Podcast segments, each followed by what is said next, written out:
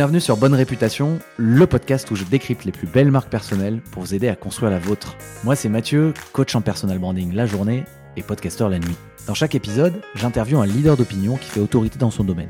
On passe son image sur le grill, on analyse comment est construite sa marque personnelle, on découvre les secrets de ce qui a fonctionné pour lui, comment il est passé d'inconnu au bataillon à leader d'opinion, on ressort avec des méthodes pour construire la sienne. Parce que prendre la parole, c'est prendre le pouvoir. Salut Julien. Salut Matt, ça va? Mais ça va très bien. Euh, merci beaucoup d'avoir accepté l'invite sur euh, Bonne Réputation. Bah, écoute, merci à toi de, vouloir me laisser parler pendant une heure et demie. À tes risques et périls. À mes risques et périls. Non, franchement, je suis, je suis trop content de, faire cet épisode avec toi. En fait, c'est important pour moi de faire cet épisode avec toi.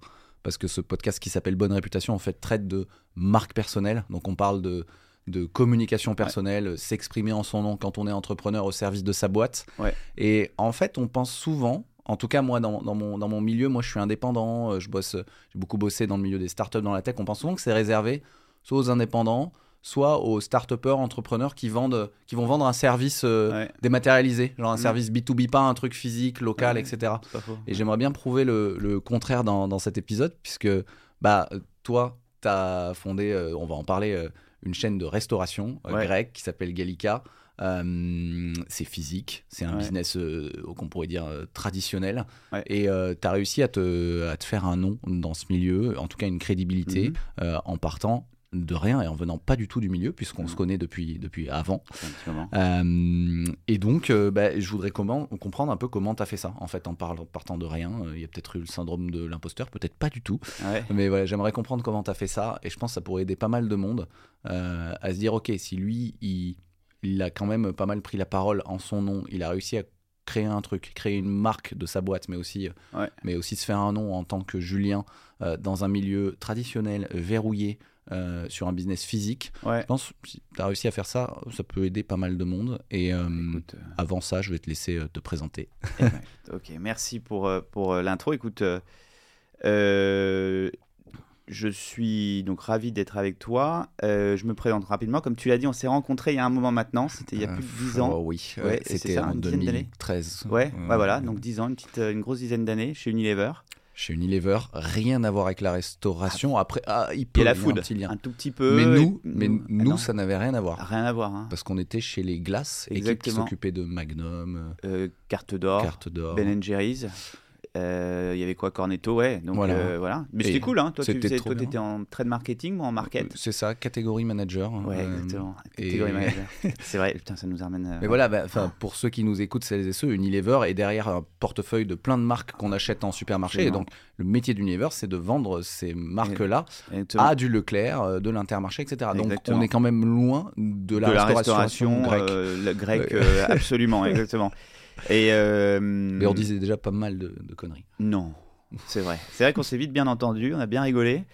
Et euh, mais ça a été, euh, ça a été, c'est important de revenir dessus parce que je sais pas pour toi, parce que tu es resté aussi longtemps que moi, je pense à peu près 4 ans. Ouais. Et, et ça a été mieux que pour moi, ça a été ma vraie école. Tu vois, tous les jours, ça a été comme si j'allais, tu vois, apprendre de nouvelles choses. Je me suis nourri pendant 4 ans, c'était fascinant. Je ne regrette pas d'être parti, mais je ne regrette pas d'être passé par là. Euh, j'ai rencontré des gens exceptionnels euh, qui sont encore dans mon premier cercle aujourd'hui. J'ai développé des compétences et des capacités que je n'aurais jamais pu développer ailleurs que dans des boîtes de ce niveau. Parce que quand, tu, quand on parle, faut pas oublier, euh, et ça c'est un truc que je répète souvent aux, aux, jeunes gens qui me demandent des conseils sur l'entrepreneuriat ou en général pour emprunter tu vois, un chemin dans leur carrière, c'est que souvent on tourne le dos aujourd'hui aux très grosses structures. Ouais, c'est vrai. Parce que ça fait fantasmer d'aller bosser chez je sais pas, je donne des exemples. C'est des très très belles boîtes, attention, mais du Payfit, d'Alan ou. Oui, les dernières startups à la mode. Exactement, qui sont des très belles startups qui, qui, qui bah là en l'occurrence, c'est deux très belles startups très sérieuses. Et en fait, on oublie que d'aller bosser chez Unilever, c'est d'aller bosser chez quelqu'un qui soit leader, soit challenger d'un marché. Et donc, sur chaque vertical métier, c'est les meilleurs des meilleurs. Et tu vas tirer, en fait, tu vas essorer la compétence. Donc, en fait, tu vas aller chercher en catégorie management, c'est les meilleurs en catégorie management. En marketing produit, c'est les meilleurs marketing mmh. produits.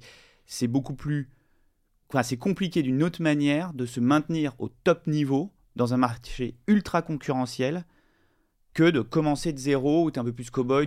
donc, tu vois, c'est en fait, c'est là où on a appris et j'ai appris énormément de choses sur moi et en compétences qui ont été mis au service après derrière de, de Gallica. Et je savais dès le jour 1 chez Unilever, pour euh, boucler la boucle de la présentation, que j'allais dans l'entrepreneuriat. Je l'ai dit à l'entretien à, je sais pas si tu te souviens de Valérie Osmond. Je me souviens. me Osmond souviens. qui m'avait dit tu te vois où euh, dans 10 ans? Je lui ai dit bah, plus chez Unilever, je serai à nouveau entrepreneur, c'est un non-sujet parce que j'avais créé une boîte avant, pendant ah, mes mais je études. savais pas ça. Ouais, maintenant tu le sais. Ok. Et euh, une boîte, euh, et petite parenthèse, c'est ce qui nous, un point commun avec mon associé, une boîte dans l'alcool. J'avais, j'avais rejoint une, deux potes qui avaient créé une marque de champagne. Ils Oh, avaient la chance d'avoir un réseau en champagne et gentiment un producteur leur avait réservé euh, et fait un assemblage, hein, donc et à X bouteilles par an, je me souviens plus Énorme. précisément. Et on le développait euh, en fonction des endroits où on était pour nos études. Donc moi j'étais dans la région Lyon et Genève, je suis Mhm. franco-suisse, donc je passe c'est beaucoup de temps en Suisse. Et, euh, et on le développait là, eux étaient en Angleterre et on essayait de, de, de, de bricoler, parce que c'est le mot, tu vois, de vraiment bricoler. Et, euh, et c'est là où j'ai compris un truc, justement, c'est que l'entrepreneuriat, c'était euh, objectivement euh, et certainement ma carrière. Par Mhm. contre, euh, j'ai bien compris que je savais rien faire, tu vois, et que Ouais. ça me ferait du bien de. euh, J'étais pas aussi cow-boy que j'imaginais, ça m'a fait du bien d'aller chez Unilever. Je me suis dit, ok, go, il y avait une opportunité d'aller chez Unilever dans le cadre des études, et c'est comme ça que j'ai fait ça.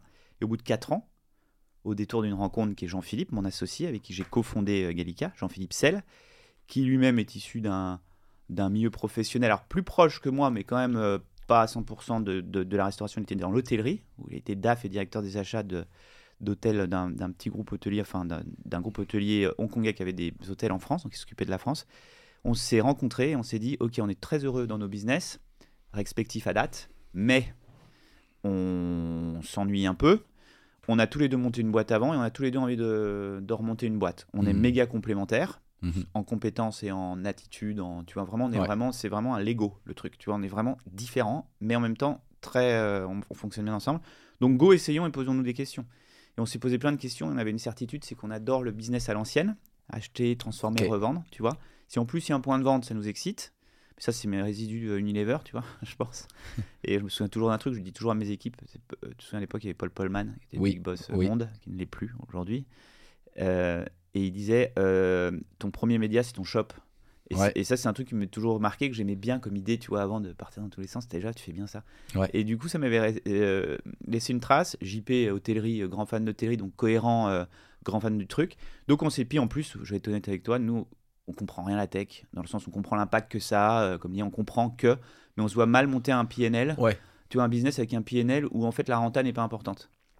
Non, mais tu- tu- c'est un vrai. bah, alors maintenant, c'est de moins en moins vrai, au- enregistré en 2024. C'est moins vrai qu'il y a. oui, c'est plus ans. compliqué en ce moment. C'est Voilà, des vagues. Voilà, Exactement. Mais ces dix dernières années, tu vois, genre les mecs, tu as des exemples de boîtes sans en citer qui ont quand même levé des, des patates et des patates su- Ah, mais- sur une intuition et une tendance, tu vois. voilà, on va dire le, Sur des slides. Ouais. sur des sites. Meilleurs exemples, c'est genre euh, euh, Gorillaz et compagnie. Hein. Ils quand même ils- quand ils ils- t'entendent. hein. Ouais, je sais, et- mais, mais, mais c'est admirable d'avoir. C'est aussi une compétence d'arriver à faire ça. sûr. Il y avait peut-être une tendance, mais Et puis il faut tenter. ouais. et il faut tenter. Mais tu vois, ça, nous, pour nous, c'était inenvisageable parce qu'on comprenait pas le truc, on n'était pas à l'aise. Donc c'était logique pour nous de nous lancer là-dedans. Et on a tout exploré. À un moment, on a même envisagé de lancer une marque de ballerines. Oui, oui, une marque de ballerines. Mais attends, mais je suis sûr que ça doit être un marché de niche incroyable. En fait, c'est parti. Oui, on pense aussi, on... c'est parti du principe que toutes nos potes, meufs, mettaient des ballerines l'été. Tu sais, elles en avaient de 2, 3, 4 couleurs. Où on avait dans le sac à main euh, avant de remettre des talons, machin et tout. Tu sais, avant d'aller en rendez-vous, genre de truc. Et on se dit, Ah, tu fais ça made in France euh, c'était exactement avec ouais, Exactement. des trucs qui s'usent moins vite parce que les batteries, elles les trous. en- Elle les en défonce deux de ouf. voilà. C'était exactement ça. Et, Ah et avec, euh, avec une petite marque sympa autour, la possibilité, peut-être en as 2, 3, 4 pour la saison. Euh, alors à l'époque, nous, on avait regardé la France très rapidement, mais ça coûtait trop cher parce qu'on voulait un positionnement prix accessible. Donc on a regardé le Portugal, donc on s'était rapproché d'usine. C'était excitant, mais en fait, c'était. euh, bon, les ballerines, ça nous parle pas, quoi, tu vois. Ouais. Et donc, du coup, euh, il y a un autre truc qui nous parle beaucoup plus, c'est la bouffe. Tu Eh vois oui, alors Gallica. et du coup, on, s'est- on a fermé tout ce qui était pas bouffe. Et on a exploré plein de trucs, de la pâtisserie, le monoproduit, etc. etc. Et un jour, et je, je n'ai pas une histoire pour la presse, c'est vrai, je partais euh, faire des courses. Bref, je me vois précisément où j'étais. Et euh, JP m'appelle, mon associé. Et il me dit C'est bon, j'ai trouvé. Tu sais ce qu'on va faire? On va monter un resto grec.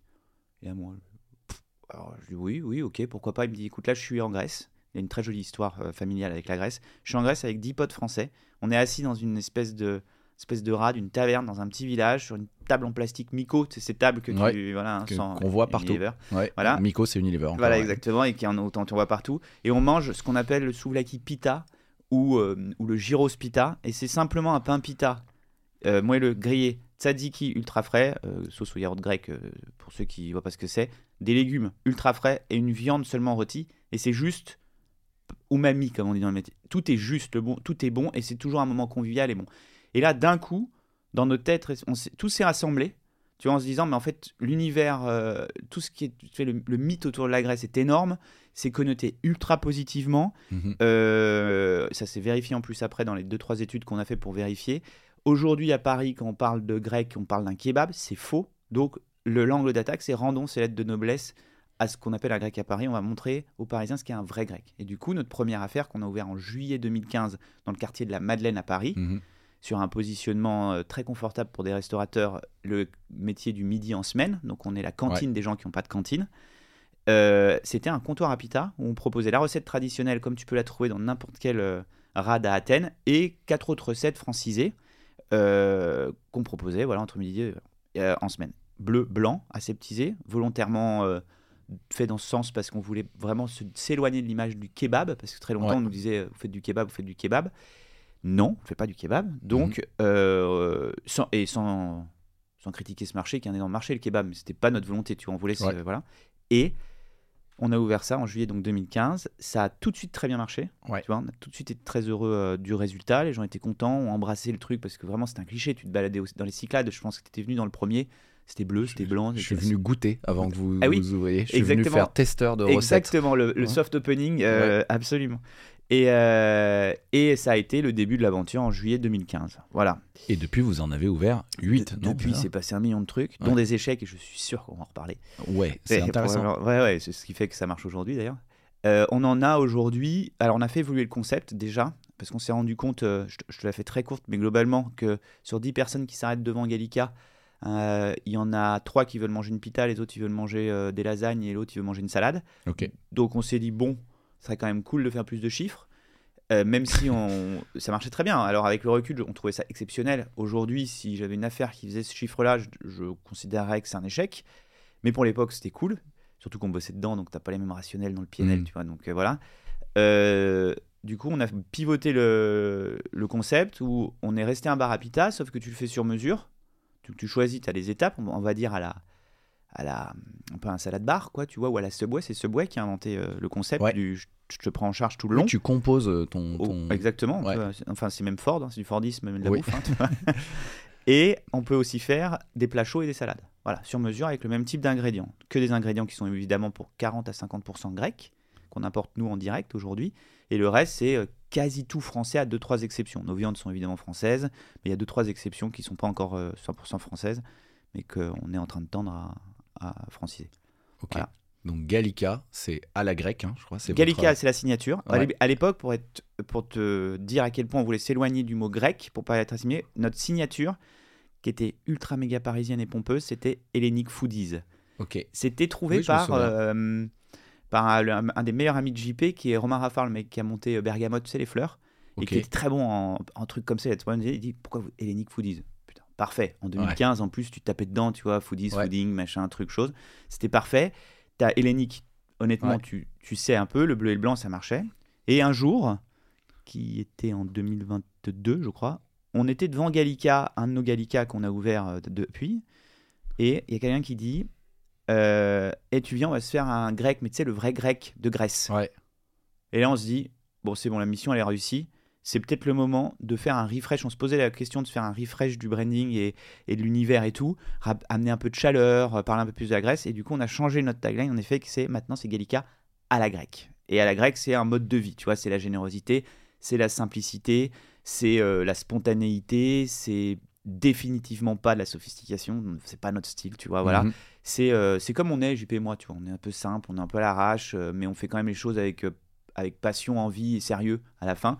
Et, euh, et avec tout ça, derrière, on a ramené un peu plus de couleur, un peu plus de chaleur. Les nouveaux points de vente, ils sont beaucoup plus expérientiels et moins aseptisés, puisqu'on n'a plus besoin, en fait, aujourd'hui, tu vois. Donc, euh, donc euh, voilà. Et aujourd'hui, pour répondre à ta question, on a 9 restaurants, Ok. 8 à Paris et un en- à Bordeaux Et à Bordeaux, où tu habites maintenant. où j'habite maintenant, absolument. Mais c'est un heureux hasard. Ça faisait longtemps qu'on essayait d'ouvrir Bordeaux et, c'est notre premier restaurant en franchise.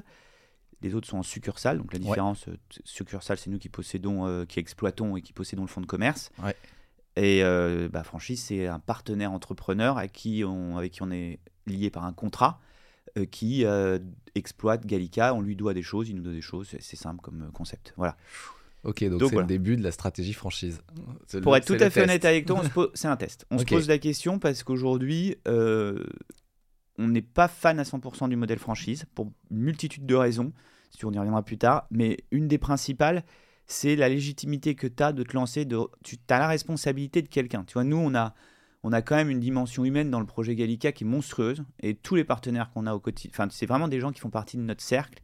Et on a du mal, tu vois, par exemple, de changer de fournisseur pour nous, ça nous ouvre le ventre. Alors qu'il y a des réalités économiques, il y a juste un moment, bon, bah, il y a un mec, il n'arrive pas à faire ce qu'il faut faire parce qu'on est passé de 4 à 8 restos en 2 ans, par exemple, bah, c'est pas grave, il faut changer. Mais c'est un vrai sujet. Donc, la franchise, c'est le même principe. C'est que tu dis, attends, t'inquiète, mon gars, tu vas faire des fortunes avec nous. Tu- Parce que le mec, il peut... c'est quand même un franchisé, c'est un Ouais. entrepreneur qui veut enlever une petite variable risque, tu vois, Ouais. dans le sens où il s'attache les services Oui. de quelqu'un qui sait faire. Donc toi, tu as le devoir quand même de te dire qu'à la fin de l'année, il faut qu'il soit rentable, qu'il sorte un bon salaire. Si en plus Mhm. il est marié, souvent, tu vois, le profil, c'est ils ont un peu pas une famille, mais en tout cas ils avaient un job avant. Tu vois, c'est c'est souvent un peu le- voilà. Donc il faut que tu sois certain que ton concept, eh ben, le rende euh, heureux professionnellement, que tu sois capable de lui amener ce qu'il faut et qu'en plus ça lui amène de l'argent sur une durée qui est entre 7 et 9 ans, tu vois. Donc c'est pas neutre. Aujourd'hui, c'est Bordeaux. Donc euh, Bordeaux, c'est quand même pour la food, c'est un Mhm. non-sujet, c'est comme Strasbourg, c'est les deux grandes villes en France euh, hors Paris qui sont exceptionnelles. Et c'est un mec exceptionnel, dans le sens où c'est un coup de cœur professionnel réciproque. Donc, il, il fait partie un peu du projet de on teste la franchise. Voilà. Mais aujourd'hui, nous, on se sent pas légitime d'ouvrir 100 restos d'un coup, euh, parce que déjà, on bosse que le midi en semaine dans la plupart de nos affaires. Et, euh, va t'installer à Nantes, tu fais pas ce qu'on fait à Paris euh, de midi Oui. en semaine. Et on, on préfère prendre notre temps. Voilà. Et il y a beaucoup d'exemples dans notre métier de personnes qui sont précipitées dans la franchise et qui aujourd'hui, alors certes, peut-être on fait beaucoup de pognon à titre perso, mais qui ont mis un peu des gens dans la panade. Ouais. Voilà. Ouais, on ouais, veut ok. surtout pas être ces gens-là. Ok, ok. Voilà, voilà. Bah merci, franchement on a bien planté le décor. Cool. Euh, juste je suis entièrement d'accord avec toi sur euh, le passage par, euh, par les grosses boîtes. L'entrepreneuriat fait, fait rêver du monde, mais passer par, des, par des grosses boîtes comme euh, Unilever Ouais. qui sont là depuis longtemps, c'est traditionnel. Ah ouais. Ben, c'est une vraie école. Enfin, pour, en tout cas, pour moi, ça l'a été. Et d'ailleurs, euh, je suis passé dans d'autres grosses boîtes après. Unilever, c'est une boîte anglo-néerlandaise. Ouais. Je suis passé dans d'autres grosses boîtes après, euh, notamment dans le luxe français. Le niveau était beaucoup plus bas. Enfin, Ouais. donc, il y a grosses boîtes et grosses boîtes. Oui. Et, et, les, et, et les boîtes comme Unilever qui sont dans, dans une industrie qui souffre depuis longtemps et qui ont dû se challenger Ouais, beaucoup, euh, du coup, font qu'il y a des gens quand même avec un sacré niveau. Et. Ouais, moi j'y suis resté 4 ans et j'ai rencontré euh, des personnes qui, ouais, que j'admire, qui Ouais, sont des épées, vraiment- quoi, ouais, qui sont vraiment vraiment les meilleurs marketeurs que j'ai rencontrés. Moi, je fais du marketing, c'est chez Unilever, mais de loin. Et euh, donc 100% d'accord avec toi. Je suis content d'avoir rejoint, je suis content d'avoir quitté, mais euh, mais super passage et euh, ça m'aide beaucoup encore aujourd'hui, euh, puisque moi je suis indépendant, donc je suis plus artisan qu'entrepreneur, mais ça m'aide Mm. beaucoup. Ça m'aide beaucoup d'avoir eu ces, ces notions, ce cadre. Mm. J'ai pas l'impression de partir de zéro, quoi. Non, ouais. Et euh, bah, on a posé le décor de, de Gallica. Euh, Ouais. J'ai envie qu'on rentre dans, dans le vif du sujet. Tu dis que tu as, ouvert pas mal de restos, t'en as qui ont moins réussi, t'en as qui ont réussi. Mhm. Euh, ce qui m'intéressait, c'était de savoir comment tu t'assures en fait de ramener du monde dans un restaurant que tu ouvres, tu vois. Ouais. Parce que tu te lances. Ouais. Là, c'est une question question. un peu technique. C'est comment tu fais, tu vois? Tu dis, bah, je vais choisir un endroit et je veux être sûr Non, mais du c'est une, bonne question et pour être honnête, j'ai pas 100% des réponses. Euh, ce qui est certain, c'est qu'il y a eu un avant et après Covid dans mon métier. J'ai quand même un métier qui est particulier, qui est le midi en semaine dans les quartiers de bureau. Donc, tu es obligé qu'il y ait du volume. S'il n'y a pas de volume, c'est mort. Je suis mort. Ah non, mais je suis mort. En Ouais. plus, contrairement à 90% des autres de mes collègues restaurateurs qui sont ouverts le week-end, en semaine, voire même certains en continu, moi je plante une journée. Limite, j'ai- je, je- ça plante mon mois. Tu vois, j'ai 20,5 services euh, par semaine, euh, par mois. J'ai 245 à 246 services par an.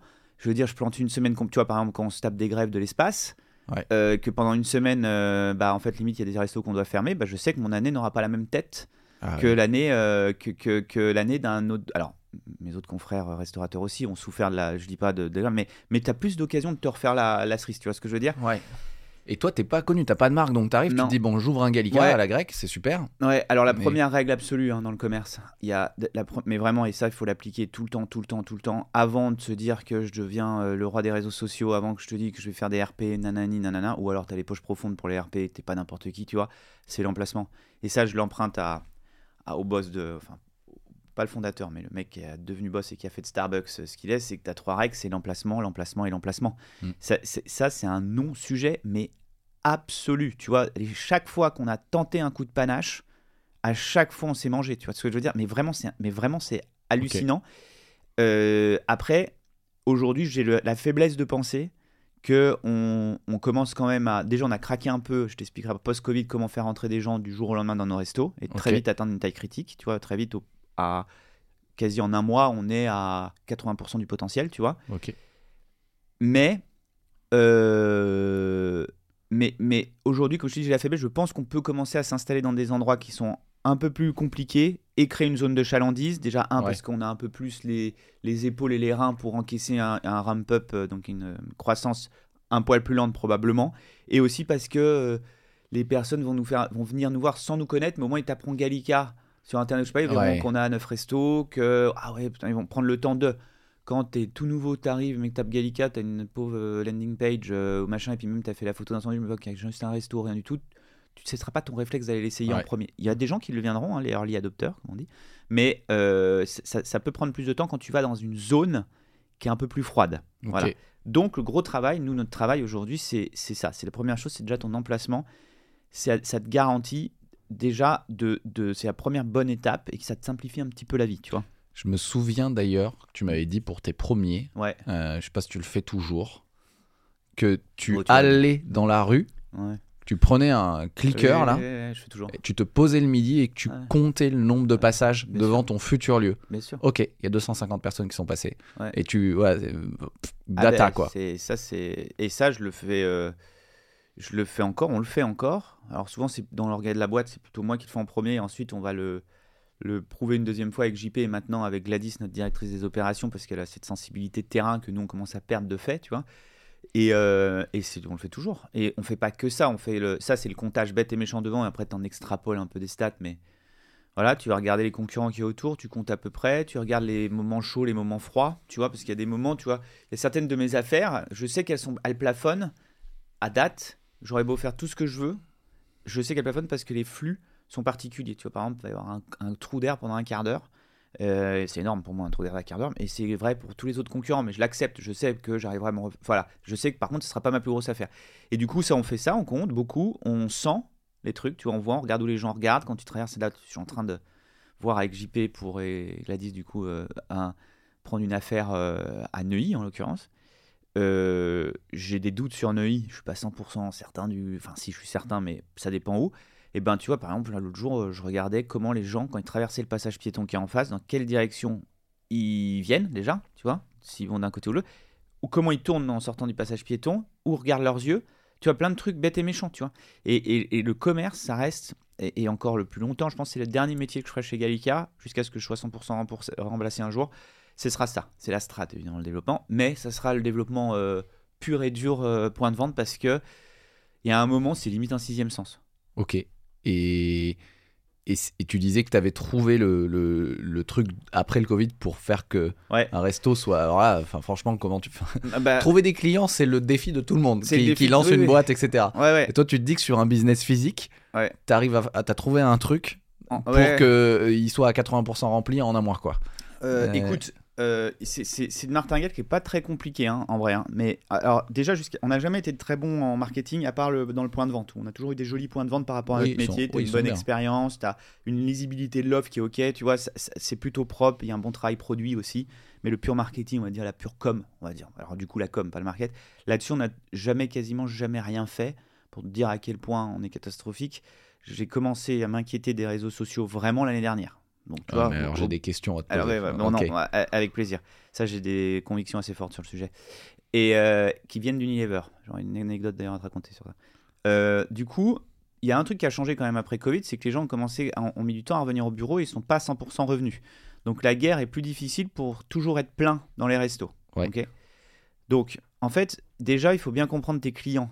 Aujourd'hui, je les comprends bien, je les comprends pas très bien, je les comprends bien. Je sais pas précisément qui sont mes clients. hein. Je peux pas te dire que c'est euh, une femme de 34 ans et demi euh, qui le week-end euh, va à Deauville. Ça, je suis pas capable de te le dire, tu vois. Ouais. Par contre, ce que je sais, c'est qu'il y a une exigence dans le pouvoir d'achat, donc euh, dans, dans l'argent, je veux dire, la dépense. Donc il faut qu'il y ait un value for money, comme on disait chez Unilever, qui soit très important, très juste et fair. Donc quantité, rapport, qualité, prix. Donc c'est c'est Ouais. vraiment, tu vois, un- un- Ouais. des piliers qui sont voilà. Il y a beaucoup de personnes dans mon métier qui s'éclatent, entre autres à cause de ça, tu vois. Donc ça, c'est un vrai sujet, tu vois. Nous limite, on accepte que notre ratio euh, FNB soit un peu trop élevé et que c'est un budget marketing pour nous, par exemple, tu vois. Donc On- le ratio FNB, c'est quoi c'est la marge brute, c'est donc le coût de mes matières premières. Tu vois, aujourd'hui, je pense qu'on est un peu au-dessus du marché. Et alors, on isole le sujet inflation, bien sûr. Euh, et on accepte aussi que c'est une variable marketing. Tu vois. D'accord, Euh. On a eu du, Ouais. du mal et du temps à se le dire, mais on accepte. Voilà. Et les gens viennent aussi pour ça. C'est la générosité à la grecque. hein, tu vois, c'est que Mm. tu en as un peu trop dans l'assiette. Tu finiras peut-être le soir ou machin, mais c'est comme ça. Donc, déjà, il faut que tu aies ça. Déjà, si tu as ça, une fois que la personne vient une fois, elle Mm. reviendra 2, 3, 4, 5, 6 fois.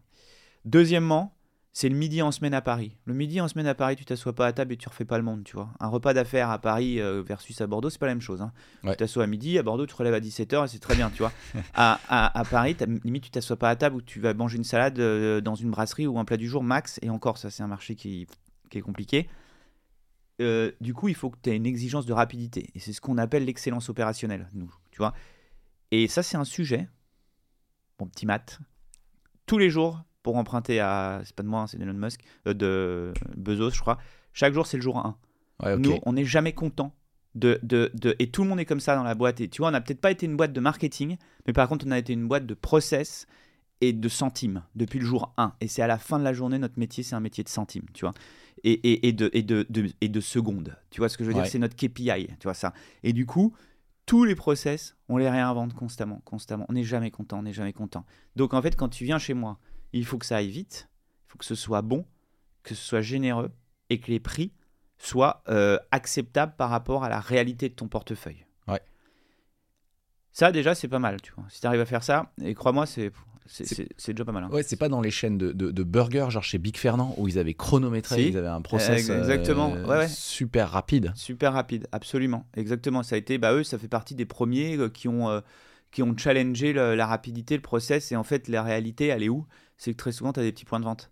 Donc, comment tu as une, double réalité qu'il faut que je fasse X clients jour. Ouais. J'ai 25 mètres carrés. euh, comment je fais? Bah, Sinon, il faut que j'arrête mon métier, quoi. Tu vois. Ouais. Et, euh, et ça, c'est vrai, ça a été parmi les premiers à. Mais, mais, mais ça, a pas, ça a été les premiers, mais après, ils ont vachement balancé, ils ont changé de strat. hein, tu vois, maintenant, ils sont toujours très rapides, mais maintenant, c'est devenu un, un McDo du burger gourmet. Quand tu vas dans. Big ça fait 150 mètres carrés, tu vois, c'est un peu différent. Euh, voilà, ça, c'est une chose. Ensuite, le point de vente, c'est ton premier média. Ouais. Hein, merci Paul Polman. Mais c'est vrai, tu vois, aujourd'hui, tu vois, je, je- tout le monde nous dit qu'ils sont beaux. Euh, je, moi, je ne considère pas que mes restos soient beaux. Tu vois, je, il manque toujours un truc, il manque de la PV. On n'est pas assez clair, net. Tu vois, on est, on, on- tout n'est pas assez lisible. Mais, mais quand même, quand tu rentres chez Gallica, c'est une parenthèse. Quand tu passes devant, tu dis ah, tu vois, voilà, et que tu rentres dedans, il y a une parenthèse. Voilà. Et ça, c'est un point d'honneur. Et on a un, un budget dépense par point de vente qui est, je pense, je, je pense c'est que je sais, j'en suis sûr, un peu au-dessus de la moyenne de mon marché.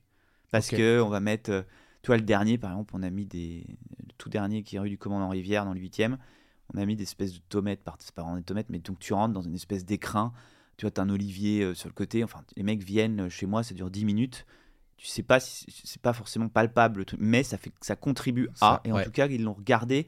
Pendant les travaux, ils ont vu le truc, tu vois, ça, ça compte aussi pendant les travaux, ils Ok. voient machin et tout.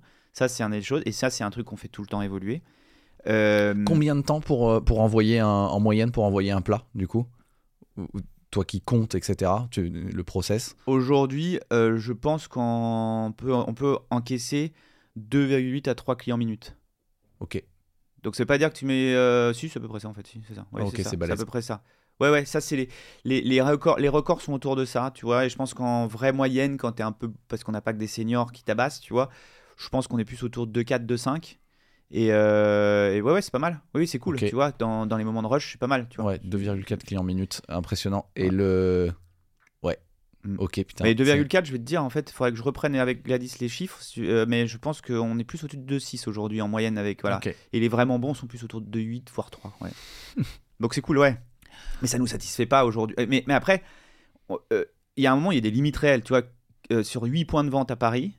Euh, on va parler surtout de, de cela parce que c'est pas le même process à Bordeaux, comme on est ouvert le soir Oui. et le week-end là-bas, c'est un peu différent, donc tu as moins l'exigence du rush. Euh, on a quasi que des petits restos. Ils font tous entre 25 et 35 mètres carrés. On a deux exceptions, deux exceptions, trois exceptions, on va dire. Donc en fait, il y a juste un moment où le 3 secondes, déjà, c'est le plafond de verre qui a déjà été pété, quoi, tu vois. Parce qu'après, il y a une réalité, tu peux pas mettre assez de monde derrière la caisse, tu peux pas mettre de clients non plus, euh, enfin 25 mètres carrés, tu vois. genre Ouais, bien sûr, bien bon, sûr. Voilà. Et, euh, et voilà, après nous, c'est un travail maintenant. Tu as RH, parce que je, je parle beaucoup senior, junior, il n'y a pas que ça.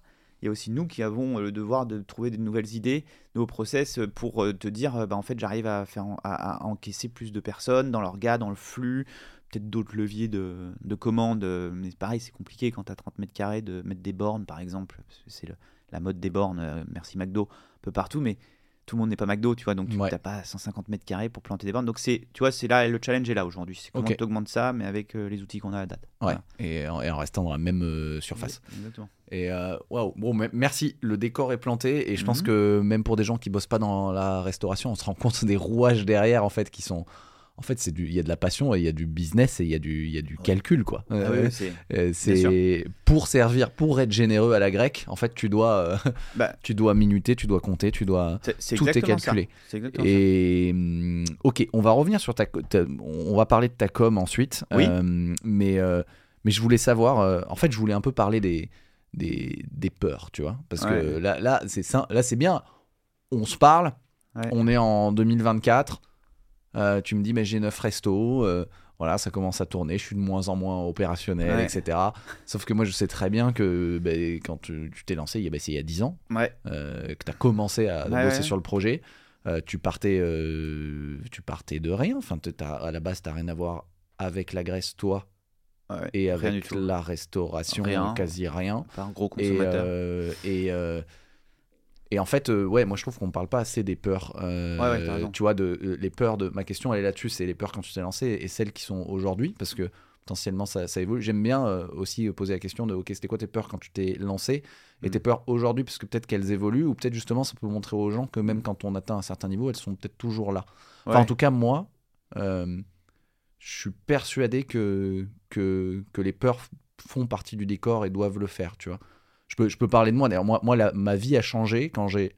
Le jour où j'ai compris qu'il fallait plutôt que je, je suive ma peur du rejet, Mhm. plutôt que je la, plutôt que je la fuis, tu vois.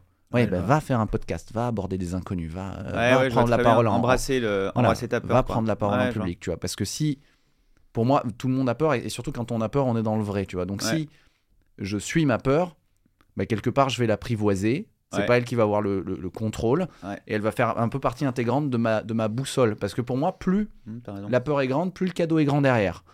Euh, Ça, souvent, c'est un peu ça. Ça, c'est souvent vérifié. Et du coup, euh, et du coup bah voilà, je voulais savoir un peu toi, euh, Mhm. c'était quoi tes peurs au début, si tu t'en souviens? Parce que pour des gens là qui se lancent, ça peut, qui peuvent avoir des peurs, ça peut, ça peut rassurer, ça peut aider. Et c'est quoi les peurs aujourd'hui? C'est peut-être les mêmes. C'est une bonne question. Alors, ce qui est sûr, c'est que des peurs, il y en a. euh, si quelqu'un dit le contraire euh, et dit qu'il n'y a pas de peur, euh, c'est faux. Il y a plein de choses qui sont paralysantes. euh, Il y a plein de. de c'est très bien. euh, J'aime beaucoup ta vision du truc. C'est qu'en fait, ta peur, euh, il faut comprendre. Enfin, faut l'embrasser, quoi. Il y a juste un moment où.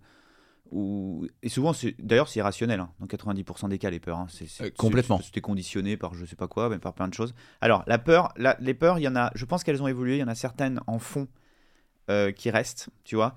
Mais la, celle, au début, la- les peurs sont très simples. La première peur, c'est de te dire. euh, c'est l'argent dans mon métier, par exemple. Tu vois, dans, dans, dans, dans, dans le métier de la restauration, ça n'existe pas de faire pas cher. Tu vois, Mm. quand tu commences, t'as pas de cash.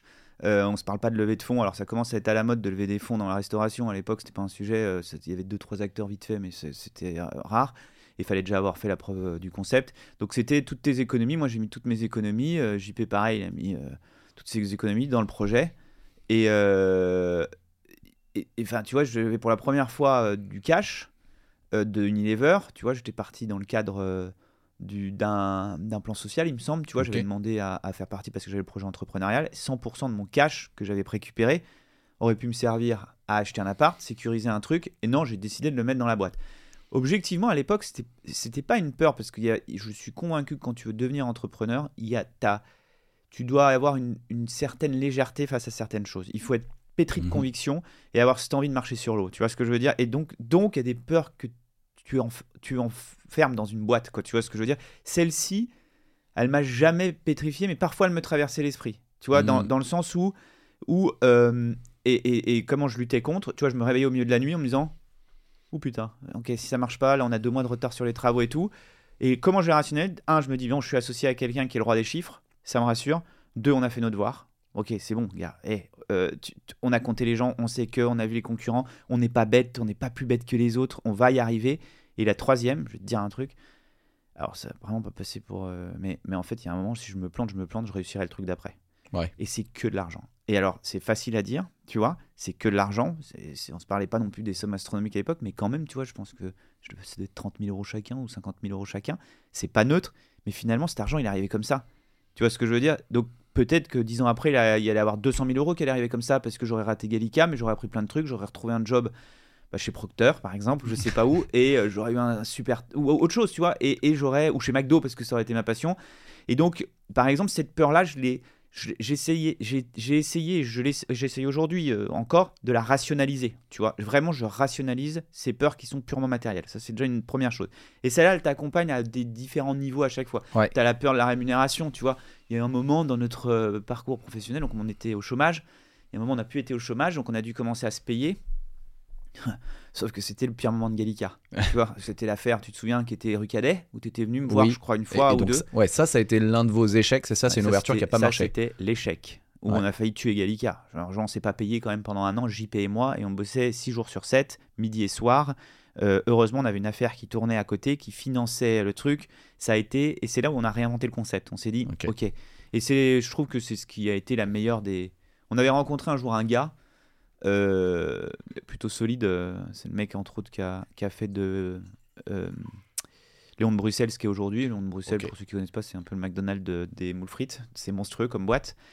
Et euh, le mec, il a dit, en fait, il n'y a rien de mieux qui puisse arriver que de rater la deuxième affaire. Et ça arrive très souvent. Pourquoi? Parce qu'en fait, tu sais pas pourquoi tu as réussi la première. Ouais. Et ça, c'est vrai. Et ça paraît trivial comme truc, mais c'est vrai. En fait, quand tu es bon, et j'ai des exemples aujourd'hui de deux, trois restaurateurs qui ont réussi leur première affaire et qui partent comme des malades euh, à se développer, soit en franchise, soit machin.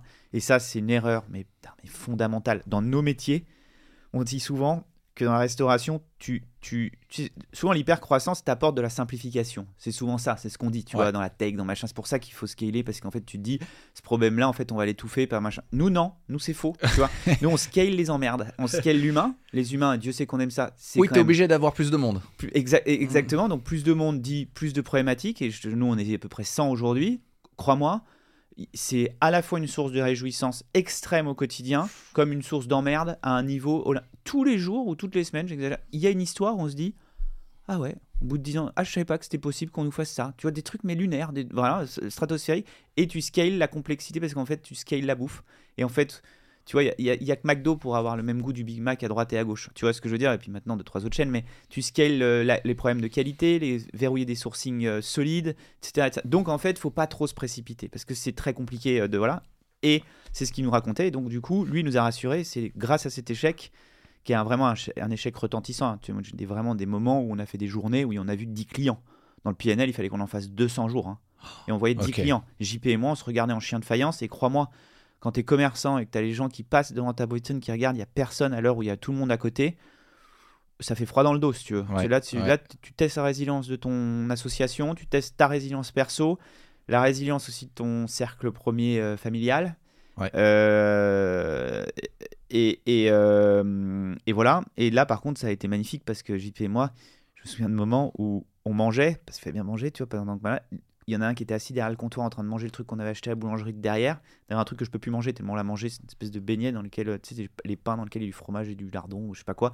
Maintenant, quand je les vois, ça me fait des cœur tellement ça, Ouais. ça, ça me rappelle une époque où waouh, ça a été un peu technique. Et on a réinventé Gallica et le futur à ce moment-là.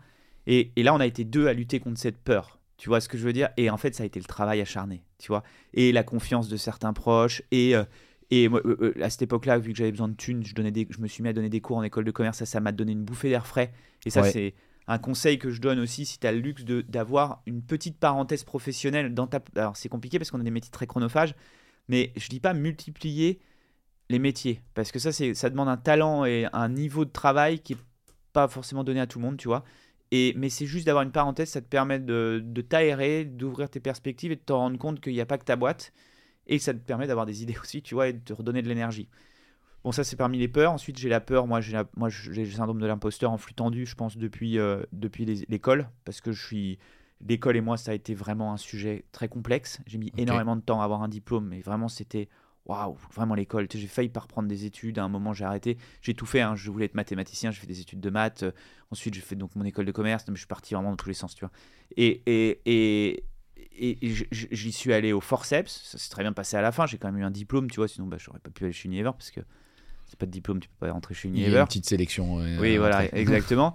Euh, mais ça, du coup, je pense qu'aujourd'hui, euh, ça m'a permis d'être qui je suis aujourd'hui, d'avoir un peu ce côté un peu euh, euh, inconscient et insouciant de se dire, mais en fait, t'as t'as fait HEC, mais attends, mon gars, euh, je- moi, je suis aussi intelligent que toi, ça se trouve, tu vois. Alors, c'est pas formulé exactement comme ça dans ma tête, mais je me dis, mais en fait, on est conçu exactement de la même manière, tu vois. J'ai la chance d'avoir un socle familial très fort, genre une éducation très solide, qui, du bon sens, des amis et un entourage des enfin, qui réussit. Pourquoi pas moi Donc ça m'a donné ce moteur, mais en même temps, je serai toujours le type qui a jamais. euh, Et donc, tu vois, donc ça, ça me tient. Et j'ai toujours l'impression, tu vois, je ne, suis- je, aujourd'hui, quand tu me dis c'est incroyable ce que tu fais, euh, moi, pour moi, juste 8 restos et je trouve que c'est pas bien. Je ne trouve pas que ma boîte est incroyable du tout. Tu vois, je ne vois que les trucs qui vont pas dans ma boîte, par exemple, tu vois. À part deux, trois exceptions, dont l'humain, tu vois, qui, c'est ce qui me tient, l'humain, tu vois, dans, Ouais. dans, dans ce truc. C'est pas ouvrir euh, 8 restos de plus, tu vois. C'est la rencontre. euh, euh, tu vois, par exemple, je vais te donner un exemple très concret. Euh, on a fait un pop-up à la Samaritaine en, Ouais. en 2023. C'est objectivement un accomplissement. À aucun moment, je, je, je l'ai je l'ai pris comme ça. Tu vois, ah, moi, c'est bien, ok, dès- enfin, tu vois, genre, ok, on y arrive, enfin, on fait ça. Par contre, le call que j'ai. Et ça, ça a marché, ça a été sympa, on a mis en place, euh, genre, alors, dédicace à Gladys qui a géré le truc, parce que c'était pas le même concept, on a réinventé le truc. On a fait de la prod en cuisine centrale, ce qu'on ne fait jamais. Normalement, nous, on produit tout dans tous nos restos, tu vois, Ouais. pour la fraîcheur et tout. Euh, là, on a tout produit, on a organisé de la logistique et, et excellente expérience samaritaine si vous nous écoutez à regarder. Putain, en termes de process et de logistique, les mecs, c'est la NASA. hein. Tu, tu fais pas ce que tu veux. Il y a des trucs, des créneaux Ah ouais, pour livrer, c'est une demi-heure précisément. Va dans les livraisons à Paris, euh, créneau d'une demi-heure pour livrer, mon pote. Il faut y aller. Et, et, euh, mais on a appris énormément de choses. Et ce qui m'a vraiment plu et m'a rendu heureux, c'est le call que j'ai fait avec le responsable du FNB de la Samar- Enfin, c'est pas exactement la Samaritaine, c'est DFS, c'est la boîte, euh, c'est une des boîtes euh, de la galaxie Arnaud, tu sais. Oui, oui, c'est LVMH. Hein, ouais, c'est mais- exactement, tu vois, euh, qui gère le, qui, qui gère euh, le FNB et, et qui m'a dit, franchement, ça a été euh, génial pour nous aussi. Nous, on a dit c'était top, merci pour le truc, tu vois. Et, je- et il me dit, vraiment génial, expérience au top, équipe au top. les gens disent que pourquoi Gallica est parti. Là, là, là, je suis content. Tu vois ce que je veux dire ou pas? Et ça, c'est clairement corrélé à, à ce syndrome de l'imposteur ou à cette envie ou cette insati- insatisfaction perpétuelle. Tu vois ce que je veux dire? Mais ça, j'ai appris à vivre avec. voilà. Mais c'est intéressant parce que le syndrome de l'imposteur, je crois qu'il n'y a pas une personne Ouais. qui l'a pas en fait. hein. Et, et- et d'ailleurs, c'est- j'ai remarqué en posant la question, je pose souvent la question, que c'est un truc qui ne disparaît pas en fait Mm. avec le temps. Non. À chaque étape, tu as un nouveau syndrome de l'imposteur. euh, Ouais. il, il évolue quoi. Ouais. La bête est féroce. La Euh, bête est féroce, néanmoins. Néanmoins, comme toi, tu as embrassé cette peur, euh, alors tu m'as donné trois exemples très concrets d'action. Là, dans, là, tu vois, j'ai la chance d'être très bien accompagné au quotidien dans ma vie Ouais. personnelle. Ma Ouais. compagne, est- si, si- je, c'est, c'est vraiment, elle m'a, elle m'a permis de, de, c'est un peu comme tu as une petite console devant toi, machin. Bah, c'est pareil, tu vois, dans, dans, mes, dans ma personnalité, elle, elle, elle, elle, elle arrive à faire baisser certaines choses, augmenter certaines choses en, en parlant. Donc ça, c'est top, tu vois. on a- c'est- c'est- ça m'a vachement aidé. Du coup, aujourd'hui, cette peur de, cette, cette peur d'imposteur, euh, sentiment d'imposteur, il, il tient de la place, mais plus de la même manière. Tu, tu vois ce que je veux dire? Il m'empêche Mm. plus de profiter. Tu vois, il y a- ça, ça fait pas longtemps que j'arrive à partir en vacances sans, euh, sans regarder vraiment mon téléphone. Même, même là, les dernières vraies vacances que j'ai fait en septembre, je n'ai pas regardé euh, aucun des groupes WhatsApp de la boîte, tu vois? Alors qu'on en a un par resto, que tous les jours je les regarde, machin. Tu vois, on a une appli, euh, là on se met enfin sérieusement à la livraison. Ah Oui, je sais, je, je- je suis un, un- un mec du Moyen-Âge euh, dans la restauration, mais là enfin on s'y attelle vraiment Ouais. avec une vraie strat. Genre tous les soirs, je regarde si les restos sont bien ouverts, je refresh l'app, je regarde les chiffres, je regarde les commentaires, machin. Quand je pars en vacances, avant, j'aurais fait exactement la même chose, sauf que maintenant, non. C'est tout con. Mais avant, c'était exclusivement corrélé à la, peur de l'échec, qui est lié au fait que je ne suis pas légitime à. Et là, ça, c'est un truc qui a vachement changé et qui est devenu un peu un moteur pour faire mieux. Tu vois, tu, tu, tu, tu vois voilà. Après, maintenant, il y a quand même des trucs où où j'étouffe quoi. Tu vois il y a des moments où je me dis mais putain t'es vraiment un tocard quoi. Mais pourquoi t'arrives pas à faire ça? Pourquoi ça avance pas? Etc, mais le sujet des vacances c'est un sujet énorme hein, pour les entrepreneurs en général hein. pas ouf hein, ouais, les vacances. Euh, franchement je connais peu de gens qui ont leur boîte qui ont leur business et même ceux qui réussissent qui arrivent à prendre des vacances et à déconnecter pour de vrai quoi. Et ça c'est un sujet de, bah, de santé mentale de, de... lié à plein de peurs qui est hmm. qui est incroyable. Donc en soi le fait de que tu dises que maintenant tu arrives à prendre des vacances où en fait tu ne regardes pas tes messages hmm. pro c'est bravo c'est une belle réussite. Ouais ouais non c'est cool. Mais attends euh, cette réussite elle existe aussi euh, pourquoi? C'est parce que j'ai atteint une taille critique? On va pas se mentir hein. quand t'as 9 restos euh, c'est plus toi qui gères les poupouilles du quotidien qui ne sont tous sauf des poupouilles. Hein. Avant, moi, mes vacances, c'était les RH, c'était mon métier, les RH chez donc je recrutais en, en, continu, je faisais les plannings pendant les vacances parce que tu n'avais pas le choix. Aujourd'hui, j'ai la chance d'avoir une team RH, j'ai la chance d'avoir une directrice d'exploitation qui, euh, qui, qui, gère, euh, tu vois, qui, qui, qui, qui gère, quoi. En fait, son métier, tu vois, elle est quasi CEO, elle gère vraiment le, le, le bazar. J'ai la chance d'avoir un associé aussi qui euh, respecte à 100%, sauf catastrophe atomique ou sauf si euh, on est en signature d'un nouveau resto, euh, euh, bah, va jamais me déranger à part pour me demander si ça se passe bien les vacances. Donc il y a aussi ça, hein, c'est un système. Mm. C'est pas juste la capacité naturelle à déconnecter. Et attention, hein, je déconnecte des choses qui te pourrissent le cerveau. Par contre, je déconnecte pas. Il y a rien de mieux pour moi que les vacances ou un week-end de 3-4 jours pour penser le futur. Tu vois, mais ça me fait pas de mal, ça me mm. porte. Tu vois ce que je veux dire? Je suis bien, j'ai le sentiment de. Tu sais, ce sentiment qu'on mmh. appelle de flow.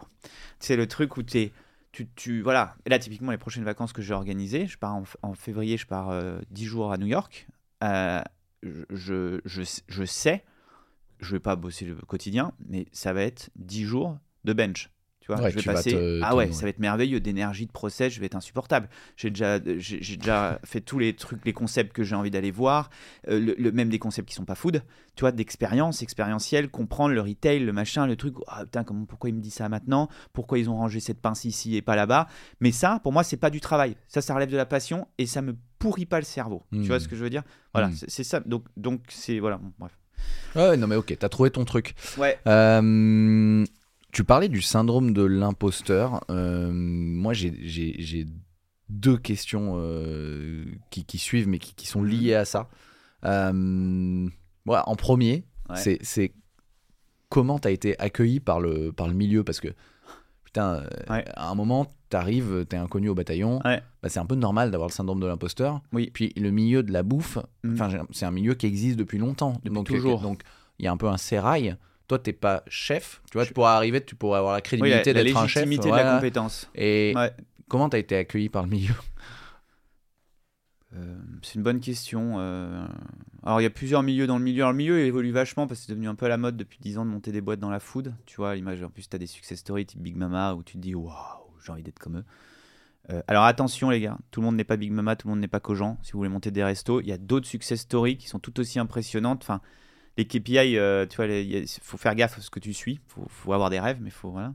Euh, alors, alors déjà, mais on se connaît, donc tu connais, je pense, une partie de la réponse.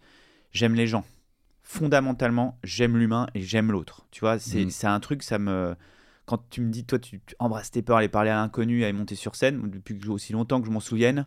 Ça n'a jamais été une peur pour ça. Au contraire, ça me galvanise. Tu vois, j'ai adoré toujours chez Unilever faire des prêts, mais pas par ego parce qu'en en fait, ce sentiment de, de transmettre un truc à l'autre et de prendre des autres, parce que quand tu fais une presse, par exemple, devant un million de personnes, un million de personnes, on se comprend même 10 personnes, tu prends quand même des autres. Hein, parce que tu as des réactions, donc tu vois si t'es bon, si t'es pas bon, s'ils apprennent un truc, après ils peuvent t'apprendre des trucs. Donc il y a ce sentiment d'échange, de connexion qui est méga important. Donc ce truc-là, moi je l'ai toujours et, et, et je l'ai toujours eu et je l'aurai toujours. Et ça, je pense que c'est un des facteurs clés de succès de, professionnel, tu vois, ça c'est mon pilier. C'est un des piliers fondamentaux, c'est ça, tu vois.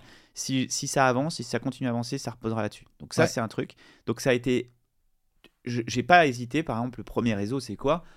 C'est euh, bah, ton voisin de palier. Tu vois, c'est ton, ton, le mec qui a un burger à côté, le mec qui fait des salades en face. Donc on a discuté. Et globalement, sur une proximité, en général, quand tu arrives en premier, les gars sont plutôt sympas, sauf cas exceptionnel, parce qu'ils déjà ils se disent, pff, il fait pas la même chose que moi. Attends, moi j'ai lutté pour y arriver, il va galérer. euh, et puis il y a les gens sympas aussi, naturellement. Et, et, et après, c'est euh, une fois que tu as ce truc-là, c'est d'accepter de donner autant que les gens te donnent, voire euh, ou commencer à donner pour que les gens te donnent. Tu vois, c'est, j'ai l'impression de faire du développement personnel là. Mais c'est vrai, tu non, vois. mais c'est du business. C'est, C'est vrai partout. Je pose la question parce que C'est vrai. En fait, si tu veux euh, réussir dans ton métier, il n'y a pas que aller chercher des clients. Il y a pour se sentir bien dans un univers, dans une industrie, dans un, dans un secteur, ouais, c'est se créer des pairs en fait, euh, se créer une, une espèce d'équipe de. Et- Ça peut être des concurrents d'ailleurs, mais sûr. avec qui euh, tu te soutiens, on Bien avance sûr. ensemble. bien Et sûr. moi, je, je pense fondamentalement que tu peux pas être bien dans ta vie et dans ton métier si tu crées pas, euh, si tu fais pas Ouais. du réseau, ce qu'on appelle du Mhm. réseau avec tes pairs en fait. ah bah c'est. Impossible. Ah, bah c'est impossible, ne serait-ce que pour comprendre. En fait, t'as pas de. On a beau. euh, Enfin, je sais pas, tu peux écouter euh, un million de podcasts et euh, ça va t'enrichir, ça va t'ouvrir des portes, lire, regarder des reportages, lire des bouquins. Moi, j'en ai un million, j'en lis encore. Là, tu vois, j'ai mon frère m'a offert la, la bio, enfin, c'est pas vraiment la bio, mais de In and Out, qui est la référence du burger aux US côte ouest. Tu, tu. La fin de la fin, c'est l'humain. En fait, ça, ça doit te permettre d'aller à l'étape suivante. Tu, Ouais. tu- tu vois ce que je veux dire euh, ou pas? Euh, Genre, typiquement, euh, quand j'écoute des podcasts, je vais si j'ai été intéressé, je vais aller beaucoup plus loin. Je vais, creu- je vais te donner Ouais. un exemple. C'est un, des podcasts d'ailleurs de notre hôte. J'avais écouté un, le, un, des, un des générations Do It Yourself sur, avec F- Bius. Ça te parle, Frédéric. Bius Ben, non, celui-là, je l'ai pas écouté. J'en ça- écouté un avec Alain Ducasse, qui est du, qui est du très, très intéressant Mais, aussi. euh, Bah, ce- celui-là, était très intéressant, mais pas aussi empreint d'humanité que celui de, de Bius. Euh, Bius, c'est le mec qui a, qui a c'est SMCP. Pas que, hein, parce qu'il est aussi un de ses associés euh, mythiques, mais lui, il a monté entre autres SMCP, donc Sandro Mage, machin, D'accord. qui a revendu. Et aujourd'hui, il a, il a monté un fonds. Enfin, donc je pense qu'il en a levé plusieurs depuis. C'est Expérience Capital. Entre autres, tu vois, qui avait mis de l'oseille dans Jimmy Fairly, machin, donc avec des grosses ambitions de grosse croissance, principalement dans le retail, il me semble. Et en parallèle, il a monté les domaines euh, de Fontenil, je crois que ça s'appelle, c'est de l'hôtellerie. Et ils veulent réinventer l'hôtellerie et faire un peu le positionnement hôtellerie comme ils l'ont fait avec SMCP. Tu vois, Sandro, qui est le luxe accessible. Je simplifie, mais c'est ça. Ce podcast, j'ai écouté quatre fois, je crois. Le mec, ça résonne ce qu'il me dit en moi, mais je me suis pas arrêté à ça. J'ai essayé de le joindre, donc bon, il, il me répond pas, mais c'est pas grave. Tu vois, j'ai Ouais, quand même essayé parce que j'avais envie d'aller boire un café sincèrement avec lui. Je veux pas qu'il mette de l'oseille dans Gallica. Je veux pas que ce soit mon coach de vie. Alors, pourquoi pas J'adorerais avoir un mentor de ce style. Non, mais je veux juste comprendre le gars. Tu vois, je veux juste voir comment il est fabriqué. C'est un peu Mm. ça l'idée. Et je suis client de Fontenil. Mais quand je dis que je suis client, je suis client. hein. Genre juste, on fait des exprès avec ma femme. Alors c'est tombé, on aime bien. On fait des exprès pour tester une nouvelle ouverture. Tu vois, je veux Ah ouais. voir le mec, il me fascine. Le mec, je me dis comment il fait pour transformer aujourd'hui un métier qui est d'une exigence. Tu, tu vois, je, il a un truc qui est exécuté, c'est incroyable, tu vois. Je, ça me passionne. Donc, du coup, je pousse, je tire. C'est comme une bobine, je tire. Bref. Et je fais pareil avec l'humain, du coup. Tu vois, ça rentre dans l'équation. Le, le, le, tu vois, je- par exemple, un exemple dans le milieu, on va dire, euh, un des trucs du milieu. Donc, au-delà de dire oui, de, je sollicite rarement les gens. Ça, c'est important. Tu vois, je, je laisse venir, tu vois. Donc, je vais dans des salons, je suis invité à. T'as toujours, tu reçois des millions de newsletters, t'es très vite, t'es dans des bases de données, donc t'es invité à un truc, pas personnellement, mais parce que tu es une enseigne, même petite. Bah, j'y vais et je, tu vois, je regarde les gens, je parle, j'échange et, euh, et je donne. Vraiment, ça, c'est vraiment essentiel. hein. J'échange vraiment, je dis et je suis sincère. Comme tu vois, là, on est sincère, je te dis tous les trucs. euh, qui, Ouais. qui, me, qui, me, qui, me, qui me font du mal plus que les wins, tu vois, et, et ça, je fais pareil, tu vois. Et typiquement, un exemple de jusqu'au boutisme dans ce genre d'exercice, qui est parfois un peu chronophage, on a eu reçu un prix euh, de, à l'époque, ça s'appelait la Sandwich et Snack Show Academy. C'est le, c'est le salon du snacking qui est le- la référence dans le milieu de notre métier, c'est le salon, tu vois, absolu. Et il y a un prix qui est top, qui est remis par des, par des, par nos pairs entre autres, mais aussi euh, journalistes et tout. Et entre autres, dans l'autre, tu vois, tu as le boss de, le boss de prêt à manger, euh, tu vois, tu as le rédacteur en chef, référent machin et tout. Et ben ce truc-là, ok, on nous a remis le prix, mais par contre, moi j'ai joué le jeu à 1000% de tout ce qu'ils nous ont demandé. Tu vois, je suis, on avait un petit stand, bim, on y allait, on a fait de la PLV, on s'est donné, on a parlé à tout le monde. Et t'es dispo pour euh, venir parler à. Oui, bien sûr, attends, mais et c'est, et c'est pas par ego, c'est juste, putain, mais merci de nous avoir repérés, mais bien sûr, mon pote, je viens. Et aujourd'hui, on m'a proposé de faire, d'intégrer le jury. J'ai dit oui. Tu vois, mais c'est un non-sujet. Et pareil, c'est pas par ego, c'est par passion de l'autre et parce que c'est des gens qui sont géniaux, tu vois, passionnants et qui voient notre métier sous un autre angle. tu vois. Et, et c'est génial parce que tu. Et, et de la même manière, je suis assez convaincu que une des raisons pour lesquelles je suis dedans, c'est que je ramène aussi une autre vision de ce métier qu'ils connaissent par cœur sur notre angle. Et du coup, c'est un cercle vertueux comme ça, tu vois. Et, et, et la clé de tout ça, à mon sens, c'est de te rendre disponible. Et Mhm. d'accepter. En fait, il faut toujours. Je sais plus qui disait ça, et j'adore. faut dire oui une fois. Et ensuite, tu vois si tu dis oui la deuxième fois. Ok. Tu vois le truc ou Ouais, pas hyper intéressant. Ok. Ouais. C'est donc un yes man, mais euh, à moitié. Tu vois, t'as t'as que 24 heures dans une journée.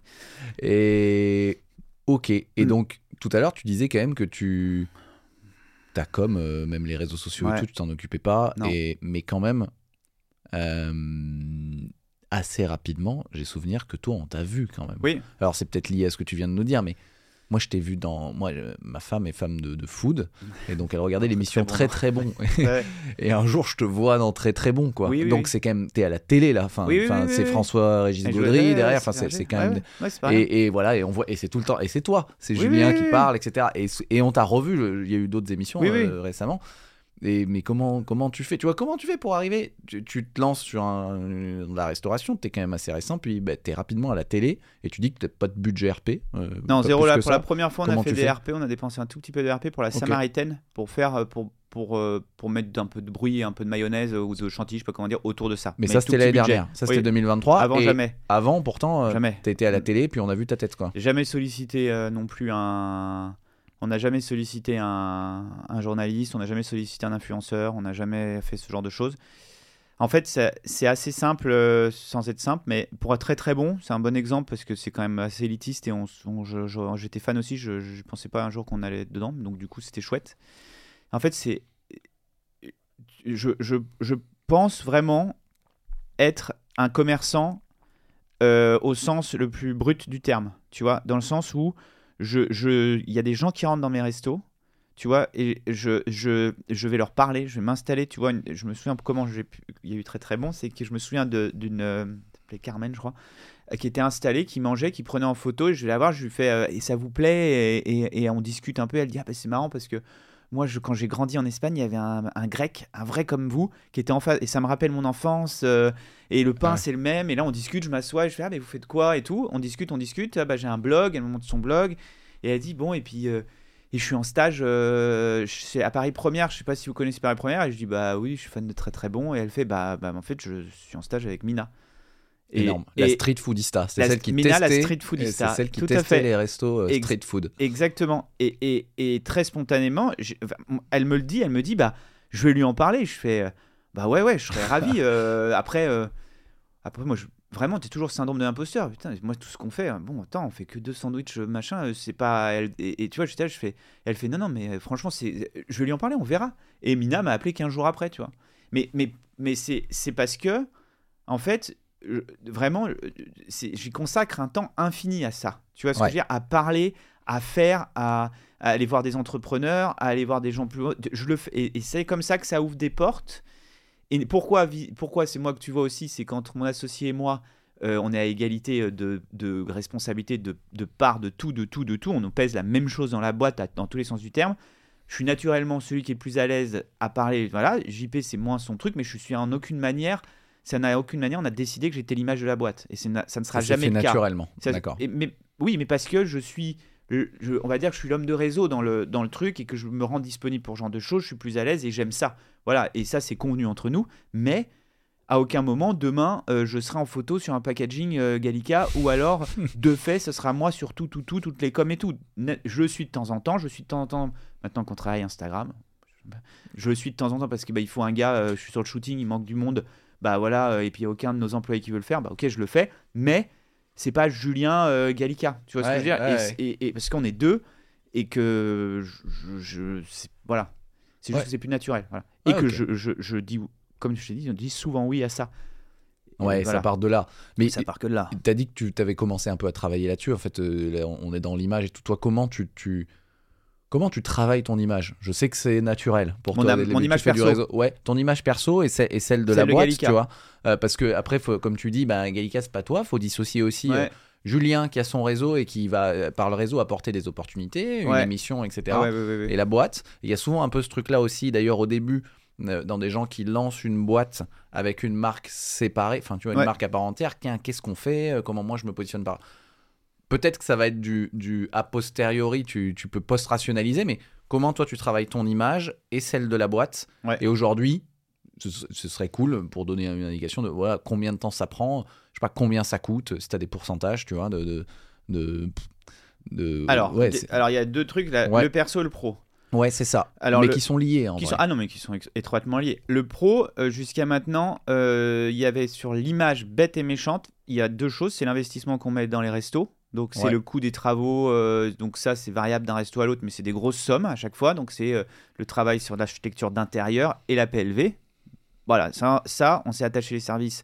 À chaque fois, on s'est attaché les services de très, bonnes, de très bons archis. Là, on Ouais. a.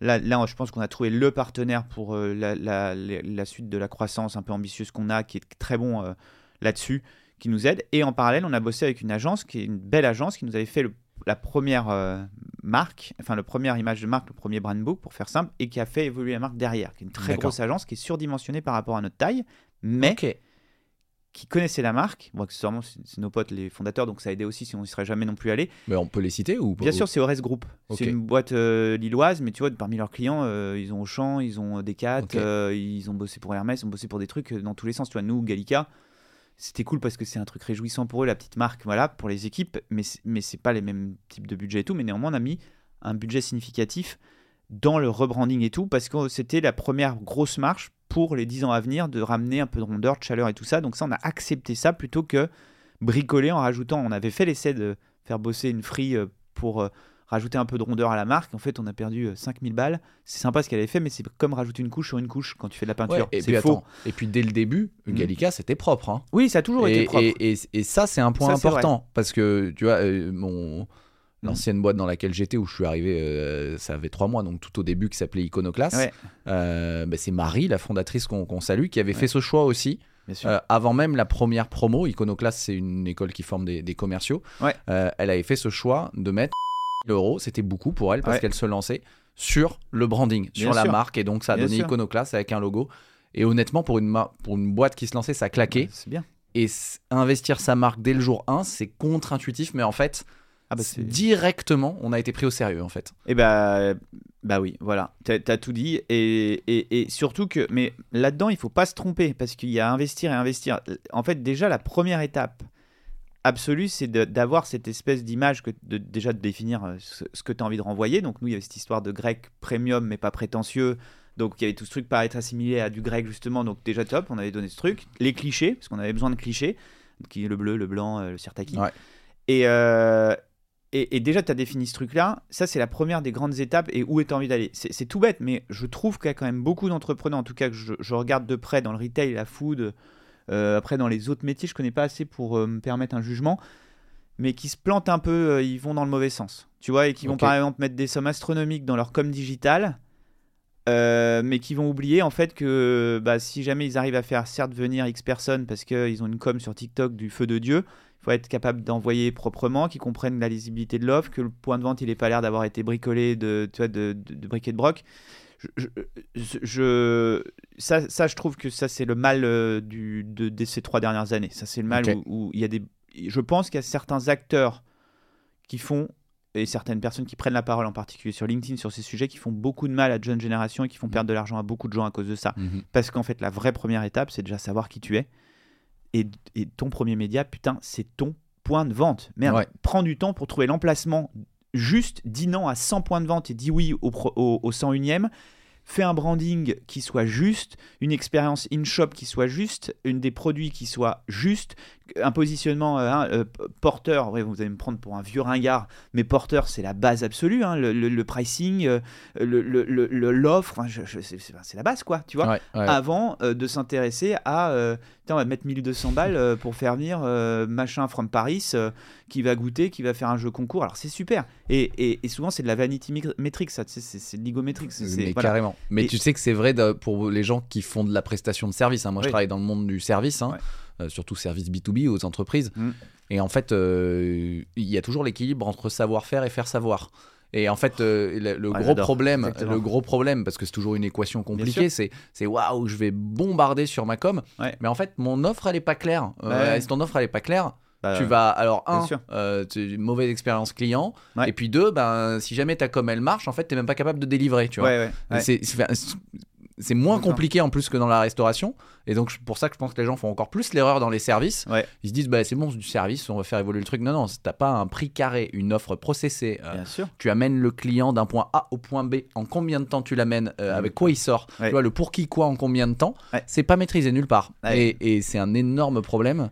Euh, ailleurs que la restauration c'est un énorme problème aussi Mais je, du coup, ça me fait plaisir que tu me le dises parce que, tu vois, je, je, je pense aussi, alors je connais pas ce métier, donc du coup, euh, je, le, je le vois sur mon feed LinkedIn, je vois très bien. euh, ouais, j'ai il y a 90% des mecs ou 80% des mecs, tu sens que c'est des trompettes, tu vois, dont un en particulier, je connais très très bien par euh, le biais de quelqu'un d'autre qui ment ouvertement Ouh sur là sa là là capacité de faire, tu vois, à, à- faire et à transformer. Je me dis, putain, là-dedans, il y a des gens qui vont sûrement lui lâcher 3000 balles. Et ces 3000 balles qui auraient pu être investies, euh, en fait, dans, euh, je sais pas, tout un, toute une, un- un- un- une re-réflexion sur le, le process client in-shop et qui lui rapporterait beaucoup plus que la fausse prestation. Et ça, ça, ça, Ouais. ça, ça fait du mal. Et donc, du coup, nous, euh, voilà, on a investi là-dedans en priorité. Et derrière, en fait, euh, on, pour être tout à fait honnête, on a tenté plusieurs choses parce que c'était. Moi, j'ai fait un peu de market, mais je suis pas un marketeur du tout. Je faisais en plus un marketing hybride quand j'étais chez Unilever. c'était Sur Ben, j'étais à moitié en catégorie management. C'était vraiment le oui moitié marketing client en fait pour euh, les gens qui connaissent pas. mais tu t'occupais quand même d'une marque qui s'appelle Ben Jerry's et qui est quand même une référence en termes de en termes de- marketing Et bah du coup, Ouais. c'est là où j'ai c'est là où j'ai appris beaucoup de choses sur l'exigence de un euh, de la marque et de, de, de non concession sur la marque, le, le- les expériences in shop parce que alors autant en France Ben ça a disparu, mais aux US euh, j'avais fait un j'étais parti visiter des trucs. C'était quand tu rentres dans un shop Ben aux US c'était un délire. Ouais. Donc voilà, tout ça c'est sûr que ça m'a beaucoup appris. Et mais le produit aussi est intransigeant sur la qualité du produit, sur les quantités. Tu vois Ben et Jerry's, genre il y a des produits qui lancent pas parce qu'il n'y a pas assez de gros morceaux dedans Ouais. alors qu'ils savent que ça va être un succès. Tu le sais, tu sais qu'il y a des goûts que ça va être un succès. Non, non, on n'arrive pas à mettre des morceaux de riz, donc le truc par exemple beurre cacahuète entier. On Ouais. le fait pas. On invente la machine pour. Nous, c'est pareil, par exemple chez Gallica, tu vois. Ça, c'est des choses qui sont restées. Ça tombe bien, c'est les valeurs de JP aussi. Donc voilà. Néanmoins, je- tu vois, c'est contre-intuitif pour moi. Tous les réseaux sociaux, tout ça, machin. Je, je suis un très bon, je pense. euh, marketeur à l'ancienne, genre comment faire du chiffre, comment augmenter le panier moyen, ce genre de choses. Je pense que même si on le fait pas encore très bien, tu vois, je, le, le- parce qu'à l'origine, le marketing, c'est du chiffre. hein. Faut, Ouais. la com, c'est un autre métier. Oui. c'est un métier qui, voilà. Et, et, et t'es le premier vendeur de la boîte en étant un marketeur. Donc ça, oui, mais après, tout le reste, voilà. Donc on a sous-traité avec plus ou moins de succès. À un moment, on a sous-traité à l'agence, donc au reste. Et je pense que c'était une erreur pendant un petit moment parce que euh, ils, savent très bien faire pour euh, Auchan, pour ce genre de choses, mais ils savent pas faire pour une petite boîte. Mhm. Ça manquait peut-être un petit peu d'agilité. Donc on a stoppé. Tu vois, on est, on est bons potes. On était d'accord du constat en disant bon, fallait peut-être pas faire comme ça. C'est pas grave, on a appris. Il faut accepter de payer pour apprendre. hein. Ça relève de l'investissement, c'est pas une dépense pour nous, tu vois. Ouais. Et ensuite, on s'est attaché les services. On bosse avec Malou, en l'occurrence. C'est c'est perfectible. Donc ils ont une offre, c'est une boîte qui a une app. euh, pour gérer ta réputation en particulier sur GMB, Google My Business, parce que tu fais beaucoup de référencement, machin. ouais, ouais, ouais. Ça, c'est la pub gratos, Malou, les gars. hein. N'oubliez pas. Et c'est très bien, c'est très pertinent. Et ils ont une offre aussi pour euh, gérer un peu tes réseaux sociaux, shooting, machin. Nous, aujourd'hui, en interne, on n'a personne pour le faire encore parce Mhm. qu'on a décidé de mettre l'argent sur autre chose qui on juge être plus prioritaire. Et on est content parce qu'on se trompe pas, tu vois. Néanmoins, ça va devenir une priorité fin d'année, début d'année prochaine. Donc là, en ce moment, je structure le, le- le- la business unit, un peu pompeux ça, mais les market- le marketing et la com chez Gallica parce qu'aujourd'hui on n'est pas une boîte comme ça, donc on essaye de, de se mettre cet ADN en plus de l'ADN qu'on a Mhm. de, de faiseur de process et de cash, tu vois, euh, et humain, euh, pour ensuite la monter, recruter les gens pour, voilà. Donc euh, je sonde des agences, je- je- j'essaie de faire un PNL pour voir ce que ça va me coûter dans le futur, mais ma priorité ne sera jamais d'avoir 100 000 followers sur Instagram. Mhm. Tu sais, que- tu sais quelle était l'obsession de Ben Jerry's et, et d'Emily, qui était ma boss à l'époque sur Ben, euh, par rapport à Facebook? Euh, aucune idée, aucune idée. on avait, à l'époque c'était Facebook les gars, c'est tout, hein. il n'y avait pas Insta. Ouais, c'est Euh, vrai. on avait euh, 10 millions, je crois, ou, ou je sais plus combien de millions de. Je sais plus comment on appelle de followers, c'est pas des followers sur. euh, mais tu vois, sur. Oui, des abonnés. des abonnés. Des c'était abonnés. des ouais. abonnés. On avait 10 millions d'abonnés, on avait 3 millions de clients. Et on était là et on se disait, mais putain, comment on fait pour aller chercher les 7 millions autres? Pourquoi les 7 Oui. millions qui nous suivent, ils vont pas acheter en bas de chez eux? La blague, c'est disponible. Pourquoi ils y vont pas? Et en fait, c'était une obsession absolue. Et nous, ça, moi, je l'ai toujours gardé en tête. Je me dis, mais aujourd'hui, je préfère avoir euh, entre 200 et 300 clients midi dans mes restos qui viennent parce que j'adresse le truc juste, que d'avoir 100 000 followers mais parce que dans les 100 000, la moitié sont en dehors de Paris, euh, parce que pour avoir 100 000 followers dans Paris, mon pote, euh, Ouais. faut- ça coûte cher hein, aller, aller recruter ça, euh, euh, et qui se déplacent pas parce qu'en fait ils sont pas dans mes quartiers, ils sont pas là, machin truc. Néanmoins, il y a quand même beaucoup de travail à faire et je pense que je pourrais optimiser et je pense que je pourrais aller chercher de nouveaux trucs, tu vois, grâce à ça. C'est pour ça qu'on y va. Mais aujourd'hui, par exemple, je suis plus préoccupé par le fait que j'ai seulement 10% de mes clients aujourd'hui qui sont dans mon programme de feed. Oui. que d'avoir 100 000 personnes, euh, tu vois, voilà. Donc mon obsession là, cette année, c'est d'aller chercher euh, je- je- je- je- je- au moins 50% de mes clients dans la feed, tu vois, Mhm, et d'avoir des contacts qualifiés et d'aller nourrir ma data. Voilà, ça, ça, je pense, c'est du bon marketing. D'aller me mettre euh, 100 000 euros, bon, j'exagère, 10 000 ou 15 000 ou 20 000 ou 30 000 boules seulement sur les followers sur Insta ou sur des vidéos. Je pense que c'est un mauvais calcul. Ouais. Je pense que c'est court-termiste. Et d'ailleurs, c'est souvent moins cher de faire revenir un client, de fidéliser un client, que d'en acquérir un nouveau. hein. Euh, Je prêche un convaincu. et, hum, mais en tout cas, c'est une bonne leçon que tu nous donnes parce que, euh, quel que soit, euh, si on rationalise, en fait, Mhm. on parle de, de marque personnelle, personal branding, de marketing, euh, c'est du Ouais. marketing. Et en fait, il y a plusieurs piliers. Mhm. Euh, Il y a le pilier euh, identité, tu vois, qui tu es, euh, qu'est-ce que tu renvoies, et toi, tu l'as bossé euh, avec tes valeurs, et Ouais. euh, c'est quand même tes valeurs et celles de, de JP qui sont euh, dans Gallica, donc il y a ce pilier 100%. identité. Mhm. Il y a le pilier euh, crédibilité que tu bosses beaucoup avec le réseau, tu vois, Ouais. euh, aller parler à des gens, aller parler aux clients, aller parler au réseau, aller parler aux pairs, répondre oui. Ouais. Euh, et puis il y a le et puis il y a le pilier vraiment euh, visibilité. Et toi en fait ce que tu dis c'est que tu as quand même bossé ça de manière peut-être naturelle, pas forcément stratégique au début mais en fait si quand même de manière stratégique vous avez démarré par bah, qui on est, Ouais. une super identité. Vous avez ensuite fait toi naturellement en tout cas beaucoup de réseaux et etc. Et le pilier visibilité, tu l'as démarré par d'abord le bon point de le bon point de vente. Ouais. Et en fait, la visibilité sur les réseaux, elle est moins prioritaire, elle arrivera ensuite. Mais on retrouve les piliers qui sont pas forcément dans le même ordre que dans Ouais. d'autres euh, que dans d'autres business, parce que Ouais. vous n'avez pas les mêmes contraintes. Euh, et c'est ça qui est intéressant. Ouais. C'est une bonne leçon, c'est qu'on on retrouve carrément les, les bons piliers. Et toi, on voit que la clé, c'est de les avoir bossés dans le bon ordre. Si t'avais dit, dit dès le début, en fait, je veux Mm. bosser à fond le pilier visibilité. euh, Vas-y les gars, on fait une marque et on met tout sur les réseaux sociaux. Tu tu serais probablement planté euh, parce que tu n'aurais pas mis l'énergie au bon endroit, quoi. Et, et, mais au-delà de ça, euh, je pense que oui, alors ça c'est sûr, l'énergie est cash au bon endroit, et surtout c'est qu'il y a un moment, il y a une logique de cible. C'est que tu vois, alors je- tu vois, je pense que si tu ouvres un resto euh, dans la dans cette rue-là où il y a un passage qui est proche de zéro, euh, tu vois, peut-être que ça, c'est même certain, ça a peut-être plus de sens que tu mettes beaucoup d'oseille au début dans les réseaux sociaux pour faire venir les gens une première fois. Ouais. En fait, le- ce qui est dur, c'est de faire revenir les gens une première fois. En fait, le, de faire venir une- tu- Mm. tu vois, aujourd'hui, c'est l'erreur d'ailleurs de beaucoup. C'est qu'ils ils- ils font beaucoup de cash le- le- les trois premières semaines ou le premier mois. Je, je regardais un reportage, je sais plus où, euh, c'était sur M6 d'ailleurs, de FRG, euh, de François-Régis Gaudry. Et c'est Lignac qui disait en fait, le, plus dur, c'est pas qu'ils viennent une première fois. Le plus dur, c'est qu'ils viennent la deuxième fois. Ouais. Et en fait, ça, c'est c'est ça le plus difficile dans le truc. Et donc, du coup, je dis pas, peut-être que c'est important pour certains de faire beaucoup de bruit à l'instant T pour qu'ils se déplacent, euh, pour qu'ils se déplacent, tu vois, et qu'ils aillent se mettre euh, précisément une fois à ta table, voilà. Mais après, là après, il faut que tout le marketing de base, hein, Mm. et, et, et qui est souvent, bien- il soit bien fait. Le produit, le, bon produit, prix. l'expérience, euh, tout quoi, l'odeur, le, le, le smile du staff, le, qui est devenu de plus en plus difficile à avoir, le, tout, tout, tout ça là, il faut que ça soit là et que tu te dises ah ouais ok ok et que tu deviennes top of mind et, et que tu dis bah oui je m'en joue à midi ah bon on se fait Gallica à midi ah bah oui attends tu connais Gallica machin voilà Ouais, c'est ça qui est ouais. important Et hum, ok, ouh là là, le, le temps tourne. Ouais, Pour libérer à l'heure, je vais, je vais bientôt basculer sur les, sur les dernières questions. Ouais. Vas-y pouah, J'en avais des milliards encore. hein. C'est Ouais. dur pour moi de choisir. Tu vois, j'ai ma petite feuille là, j'ai je la préparé. vois je la vois la je, les, feuille. je les vois et je me dis pff, non ça je saute tant pis ça ça on en a un peu parlé tu vois Euh, ok il y en a une que, que bah, qui fait qui fait la suite là de ce que tu Mm. disais Euh, si tu devais relancer aujourd'hui redémarrer aujourd'hui euh, c'est une bonne question tu ferais tu ferais quoi dans l'ordre? Tu ferais différemment ou pas? Celle-là je l'avais pas lu quand j'ai lu en travers tes étape par étape tu vois Euh, mais tu sais du tac au tac un peu les tac grandes étapes tac, si c'était à refaire, euh, je. Non, je pense que je referais quasi tout pareil. Je me précipiterais peut-être un peu moins sur l'ouverture du deuxième. Mais en même temps, Mm. elle m'a appris tellement de choses. Elle nous a appris tellement de choses, cette ouverture du deuxième. C'est où on a galéré, on a perdu Mm. un max de, de- de- d'énergie et de fatigue et de machin. c'était rue Cadet hein. Rue Cadet, le deuxième, exactement. Euh, je- mais non, mais parce qu'en fait, c'est ça qui m'a appris. En fait, je- honnêtement, aujourd'hui, je- je- non, je rien. Peut-être y aller plus. Il y a parfois avec du bout des doigts. Tu sais, parfois il y a des trucs qui sont faits à moitié. Il y a peut-être des choix qu'on a fait arbitrairement sur des travaux. On faut en faire des économies qu'on va regretter aujourd'hui parce qu'il faut refaire des travaux et ça nous coûte une blinde demain. Mais ça, c'est du, c'est de la poupouille parce qu'en fait, c'est de la leçon. Et maintenant, sur les 10 prochains restos, on fera pas de concessions. Ouais. Donc en fait, en vrai de vrai, je j'aime pas trop réécrire l'histoire.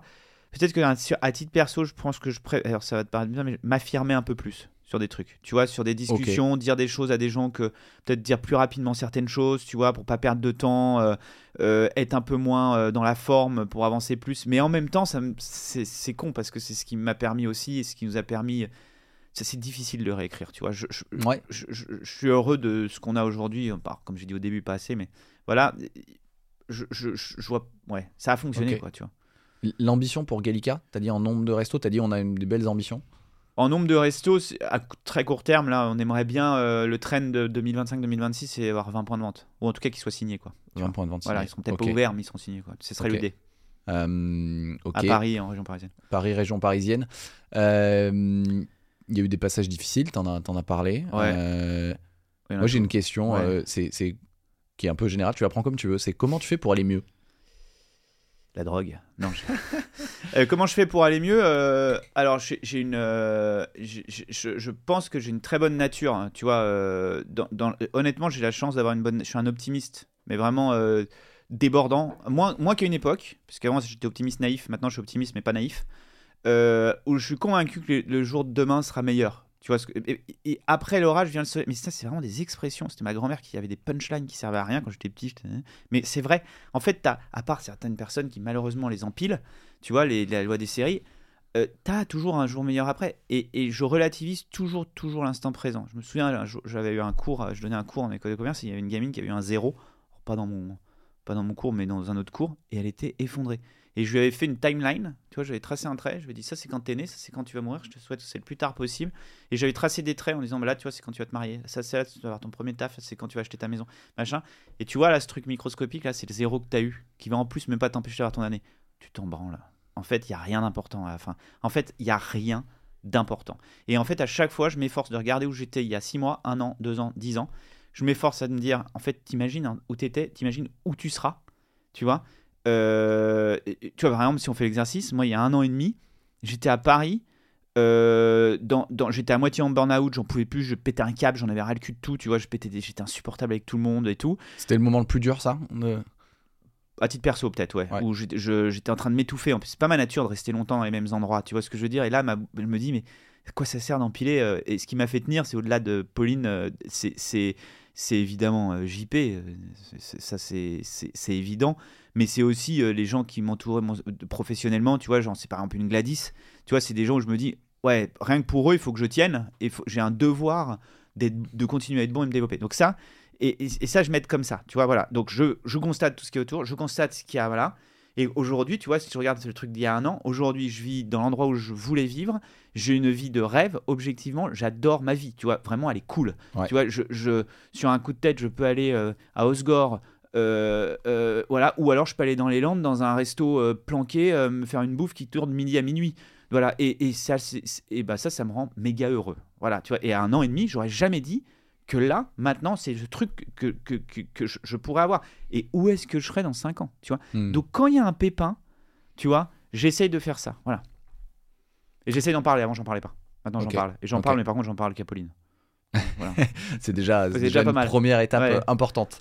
Euh, ok, euh, je pense qu'on arrive à la dernière question. Euh, ici, on adore les, les passes décisives. Ouais. À qui dans ton réseau, à qui tu penses qui a, qui a réussi à installer une autorité, en tout cas dans ce qu'il fait, voilà, à qui tu ferais une passe décisive pour venir partager ici, sur ce podcast?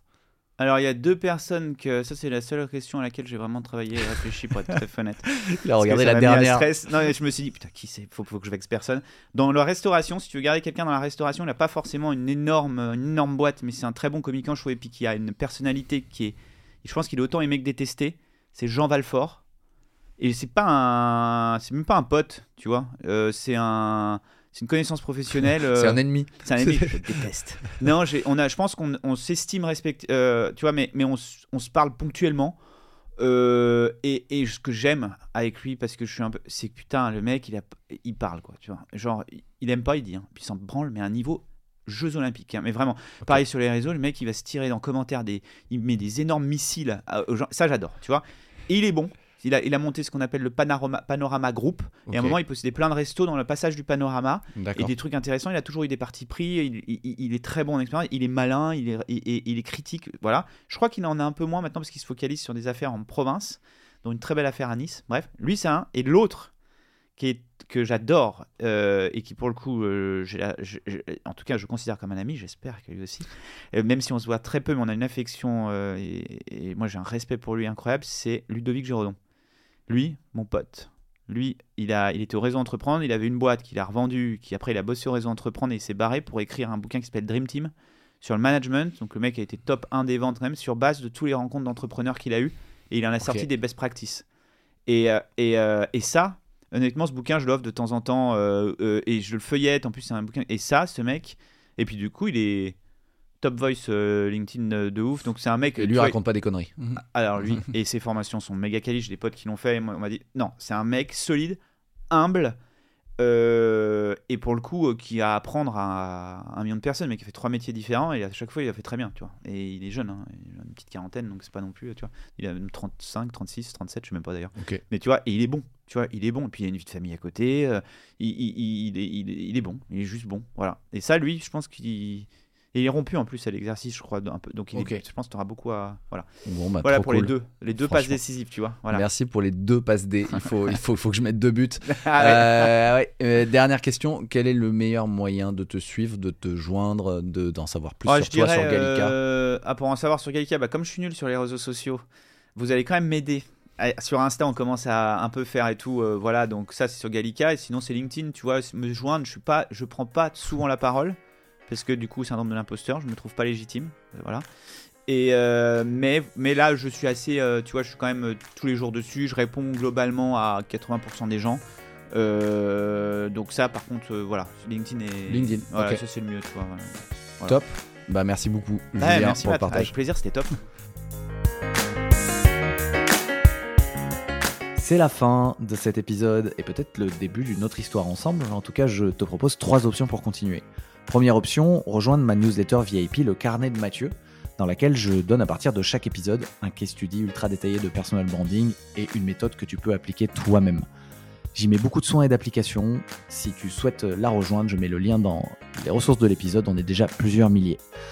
Deuxième option, me faire un retour sur l'épisode. Ça me fait toujours plaisir. Je réponds à tout le monde. Le plus simple pour ça, si tu es déjà dans ma newsletter, c'est de répondre directement à l'email.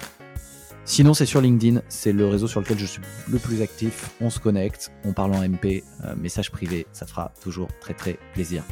Troisième option, je suis expert en personal branding pour entrepreneurs et dirigeants. Et donc, je peux t'accompagner à construire ta marque personnelle en trois mois pour la mettre au service de ton business. Voilà pour les trois options. Tout est dans les liens de la description de l'épisode. Je te dis à très très bientôt. Ciao